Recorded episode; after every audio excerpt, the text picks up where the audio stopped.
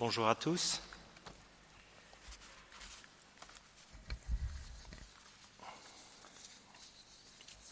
Alors, Jérôme et Catherine Tardy, euh, nous sommes mariés depuis euh, 30 35 ans.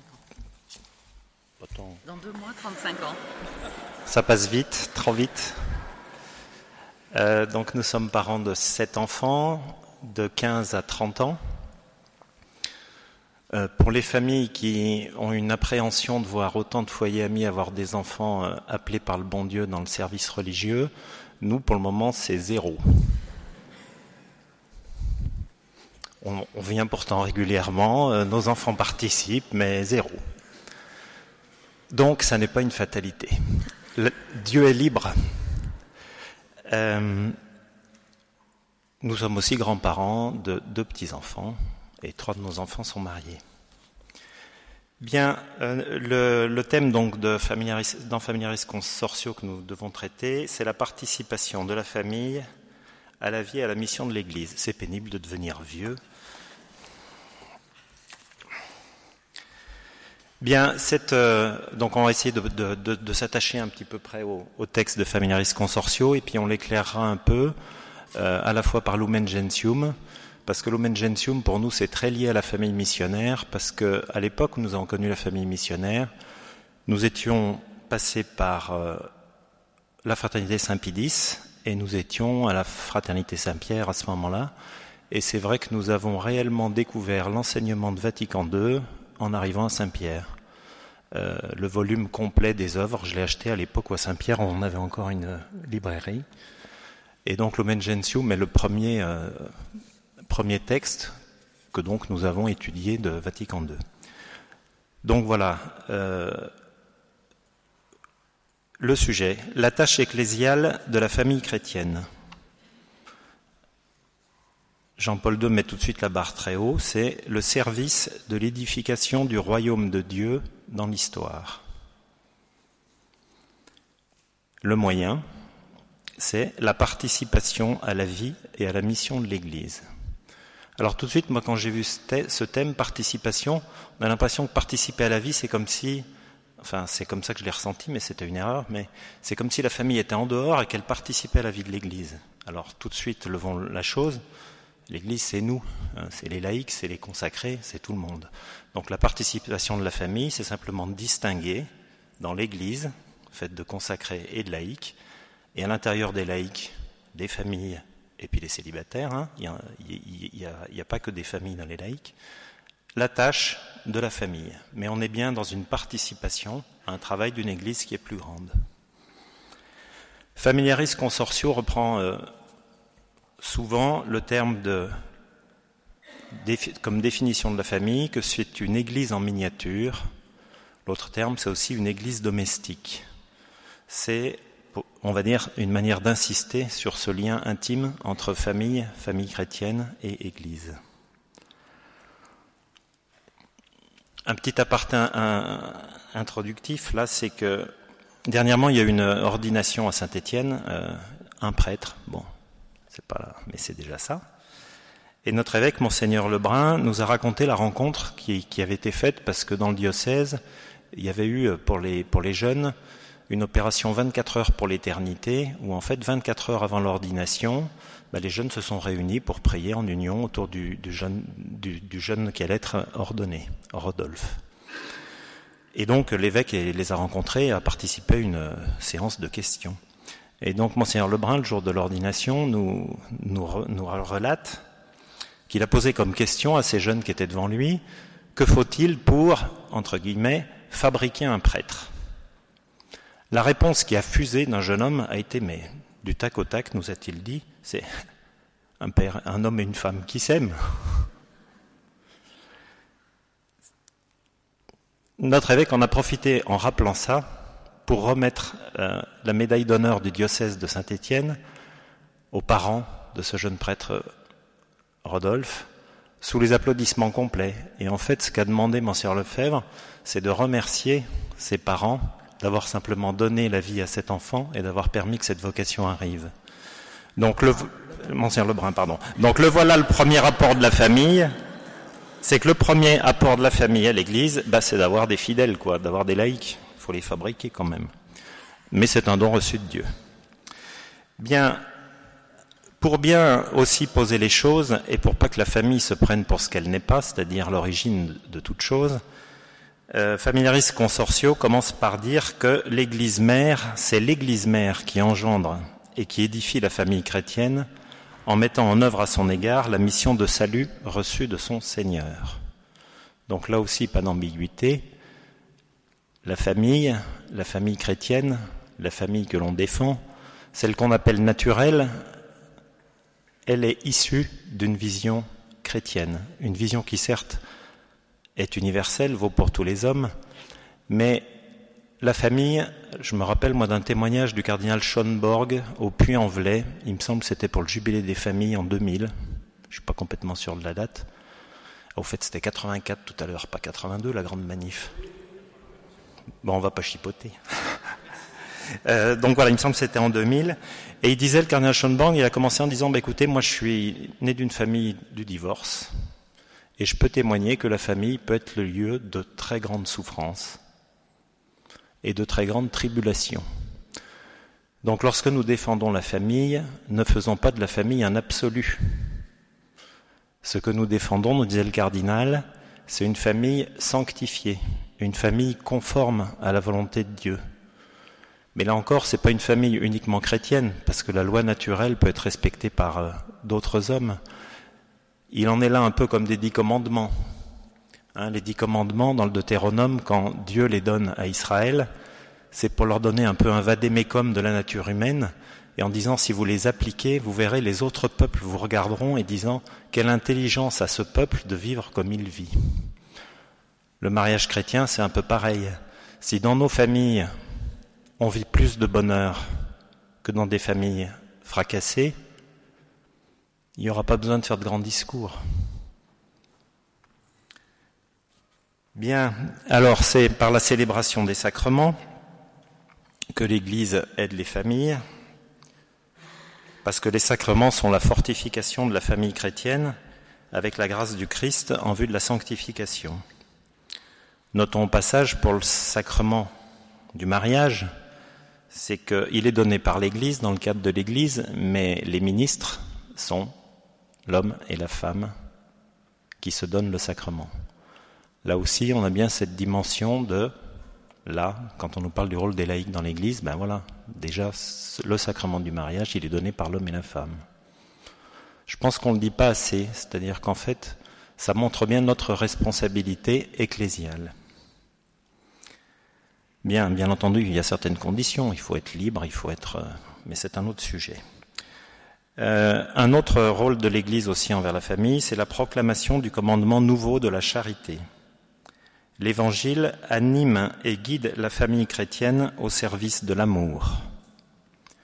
Imiter et revivre l'amour même de donation et de sacrifice que Jésus nourrit pour l'humanité entière.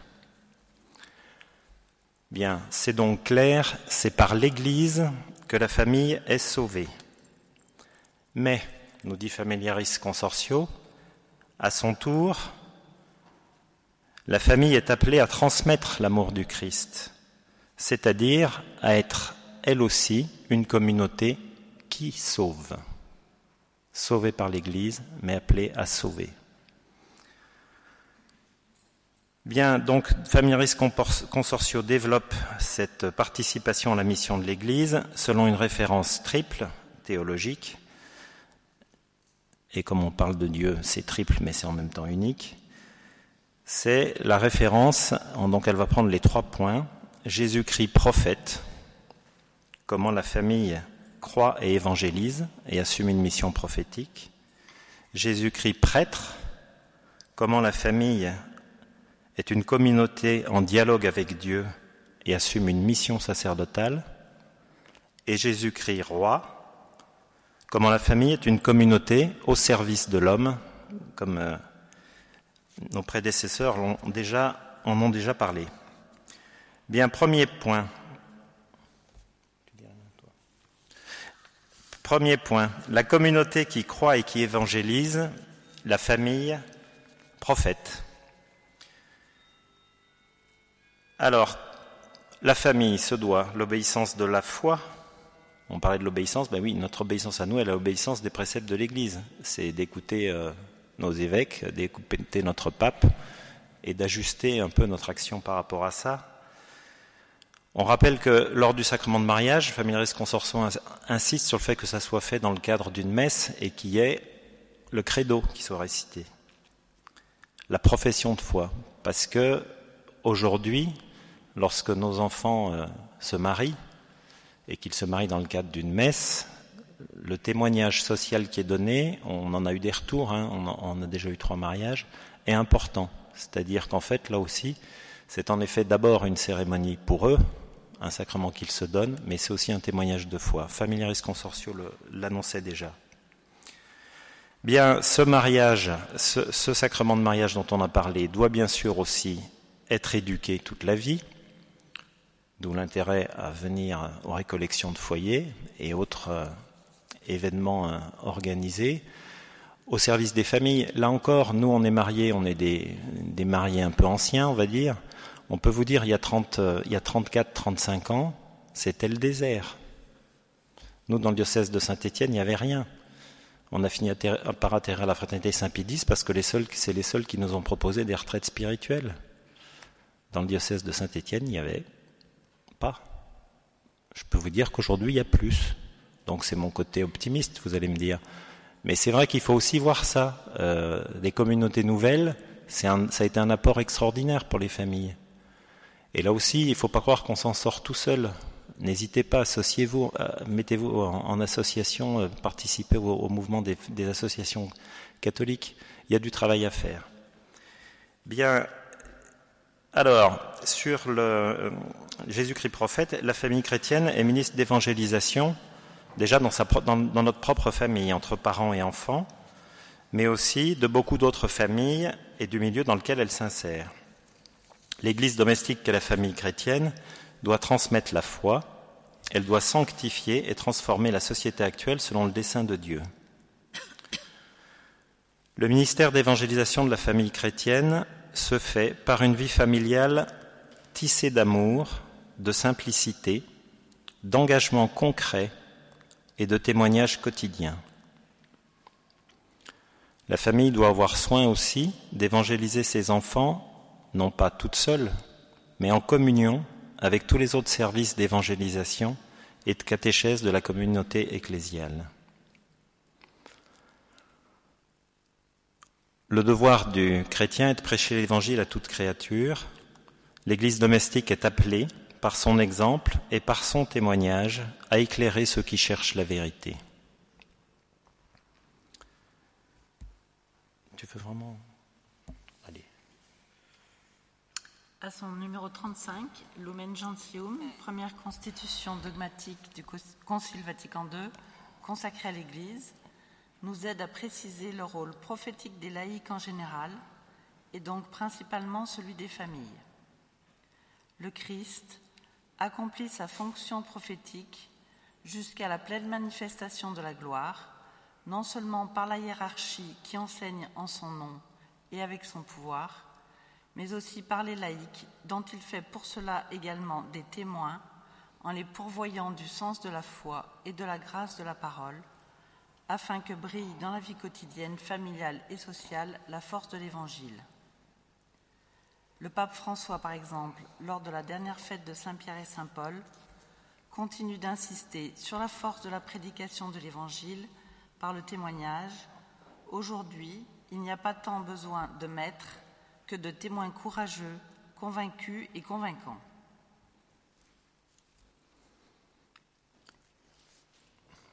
Voilà. Hein, il n'y a pas besoin, on n'a pas tant besoin de maîtres que de témoins courageux, convaincus et convaincants. Euh, c'est dans le même discours un peu plus haut, il, recite saint François qui disait euh, évangéliser, évangéliser, et même s'il le faut, par la parole. Il faut dire que pour saint François, l'important c'était pas la prédication, c'était l'incarnation de l'évangile dans la vie. Alors en deuxième point, euh, Familiaris Consortio décrit la famille chrétienne comme communauté en dialogue avec Dieu, et c'est la fonction donc sacerdotale, et c'est en référence avec Jésus-Christ prêtre. Insérée dans l'Église, peuple sacerdotal, la famille chrétienne est prêtre. Elle prie, elle dialogue avec Dieu par les sacrements et elle offre son existence.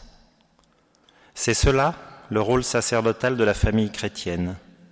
Et c'est ce rôle qui est appelé à sanctifier, la famille elle-même et à sanctifier toute la communauté ecclésiale et même le monde.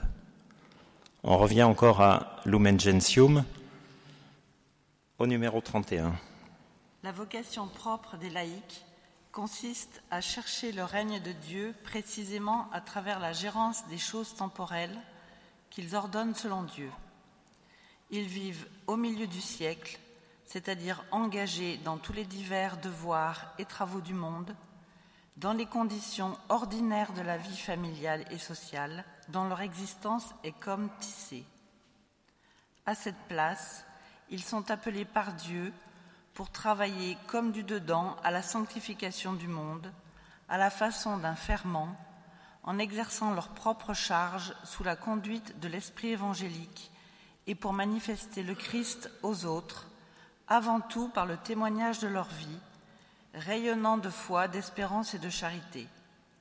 C'est à eux qu'il revient d'une manière particulière d'éclairer et d'orienter toutes les réalités temporelles auxquelles ils sont étroitement unis, de telle sorte qu'elles se fassent et prospèrent constamment selon le Christ et soient à la louange du Créateur et Rédempteur. Et encore, numéro 34, à ceux que le Christ s'unit intimement dans sa vie et dans sa mission, il accorde en outre une part dans sa charge sacerdotale pour l'exercice du culte spirituel en vue de la glorification de Dieu et du salut des hommes. C'est pourquoi les laïcs reçoivent, en vertu de leur consécration au Christ et de l'onction de l'Esprit Saint, la vocation admirable et les moyens qui permettent à l'Esprit de produire en eux des fruits toujours plus abondants. En effet, toutes leurs activités, leurs prières et leurs entreprises apostoliques, leur vie conjugale et familiale, leur labeur quotidien, leur détente d'esprit et de corps, s'ils sont vécus dans l'Esprit de Dieu, et même les épreuves de la vie, pourvu qu'elles soient patiemment supportées, tout cela devient offrande spirituelle agréable à Dieu par Jésus-Christ. Et dans la célébration eucharistique, ces offrandes rejoignent l'oblation du corps du Seigneur pour être offertes en toute piété au Père. C'est ainsi que les laïcs consacrent à Dieu le monde lui-même, rendant partout à Dieu, dans la sainteté de leur vie, un culte d'adoration.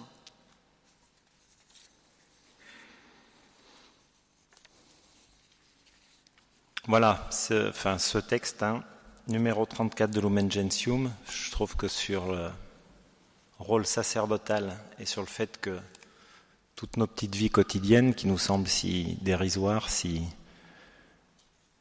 pas terribles toujours, quoi, on sent bien qu'on est dans l'imperfection, eh bien notre boulot sacerdotal au service de l'Église, c'est à la messe de l'offrir.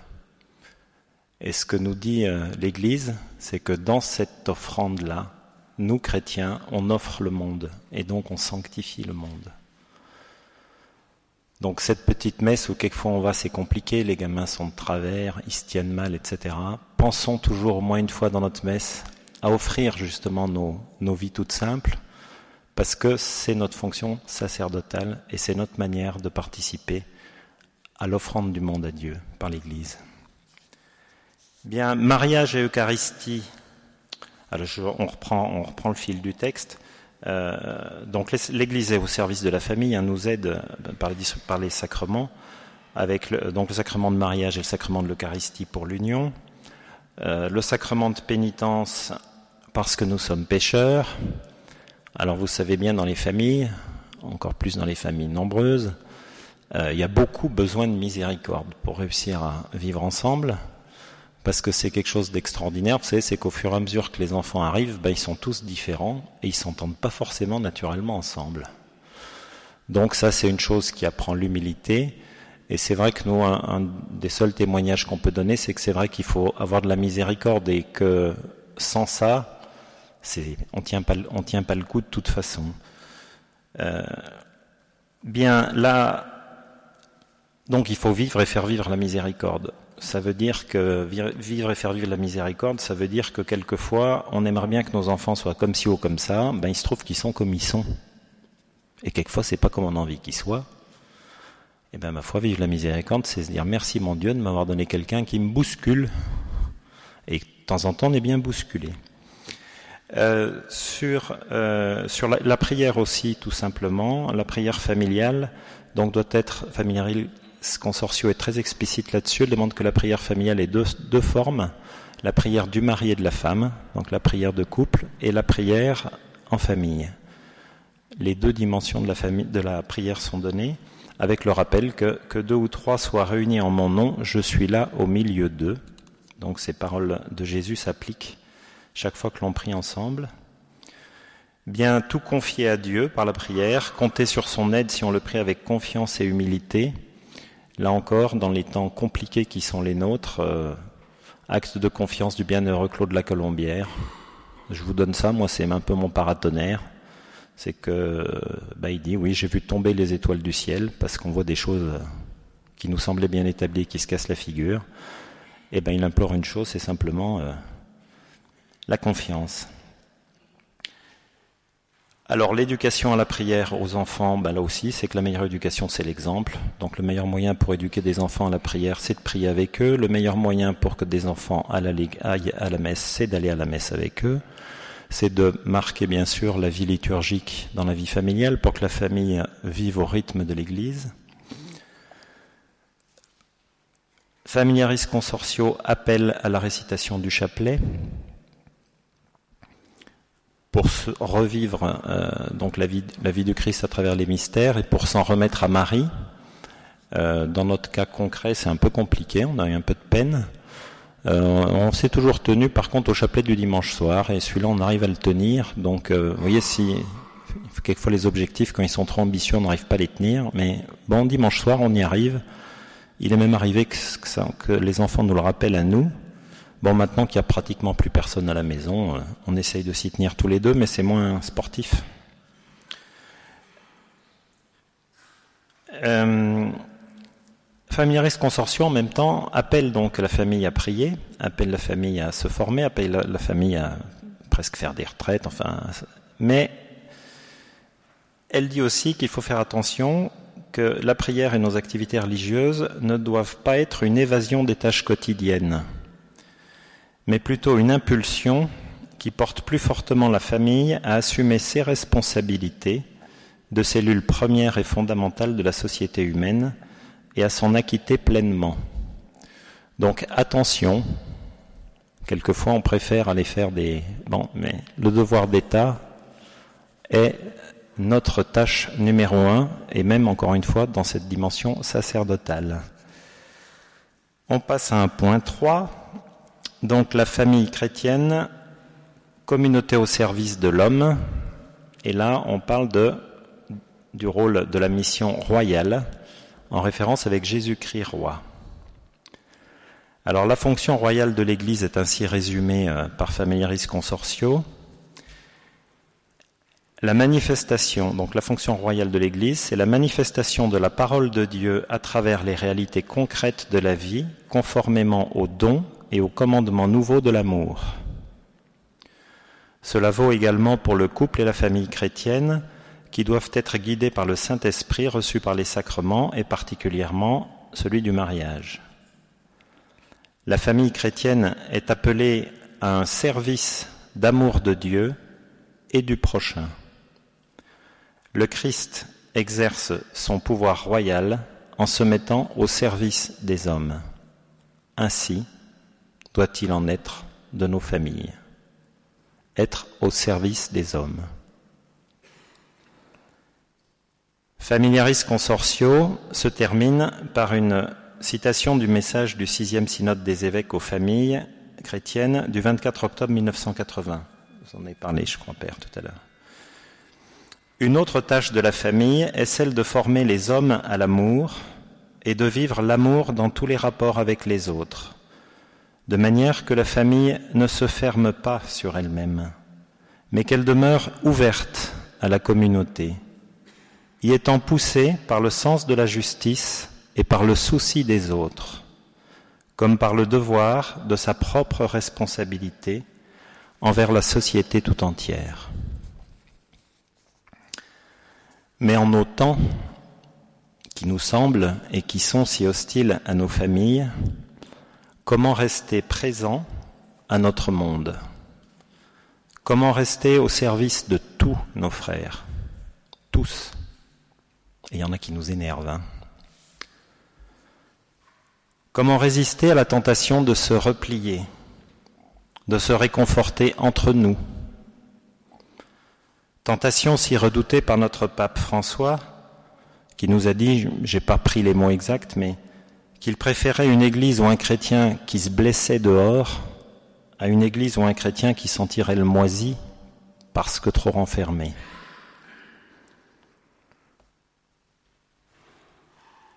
Alors, on est tombé récemment sur un, texte et on va retourner à, celui-ci parce que c'est la lettre à Dionyette euh, qu'on a eu par le recteur de la cathédrale de Saint-Charles, qu'il a mis dans sa feuille euh, hebdomadaire.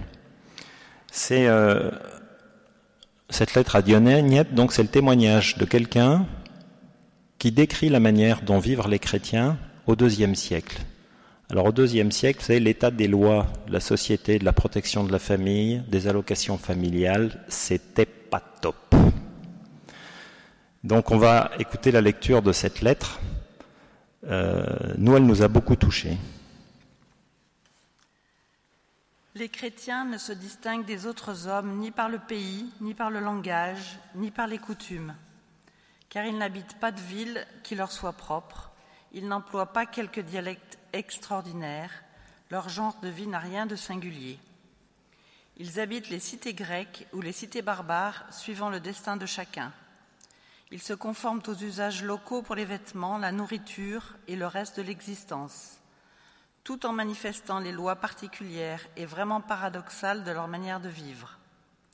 Ils résident chacun dans leur propre patrie, mais comme des étrangers domiciliés. Ils s'acquittent de tous leurs devoirs de citoyens et supportent toutes les charges comme des étrangers. Toute terre étrangère leur est une patrie et toute patrie leur est une terre étrangère.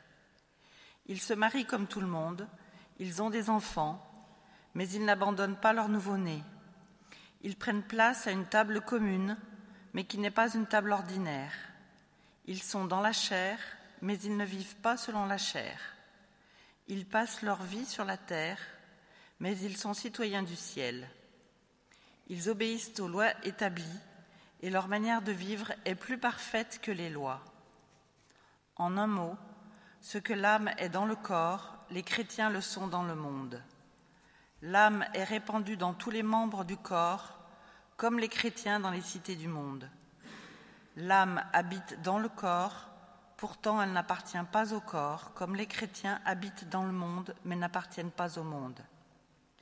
L'âme invisible est retenue prisonnière dans le corps visible. Ainsi, les chrétiens, on les voit vivre dans le monde, mais le culte qu'ils rendent à Dieu demeure, invisible. Ce que l'âme est dans le corps, les chrétiens le sont dans le monde. Voilà. Vous avez entendu cette phrase, ce que l'âme est dans le corps, les chrétiens le sont dans le monde. Eh bien, en fait, cette phrase, ce sont les derniers mots de la partie consacrée aux laïcs par Lumen Gentium. C'est je ne pense pas que ça soit fortuit. Si Lumen Gentium nous, nous, renvoie à cette lettre à Dionyette de la situation des chrétiens dans un monde qui n'était pas encore christianisé, il n'y a, pas de hasard. Conclusion rapide. Revenons au pape François. À la fin de l'homélie pour la fête de Saint-Pierre et Saint-Paul, euh, qu'on a déjà cité, c'est pas bien vieux, hein, c'était il y a 15 jours. La chose est très simple. Le témoignage le plus efficace et le plus authentique est celui de ne pas contredire par son comportement et par sa vie tout ce que l'on prêche par la parole et tout ce que l'on enseigne aux autres. Simple. Et il résume en trois formules. Enseigner la prière en priant, annoncer la foi en croyant, porter témoignage en vivant. Pour nous, famille chrétienne, bien consciente de nos imperfections, c'est encore un appel à vivre à la suite du Christ, prophète en priant, prêtre en croyant et roi en vivant.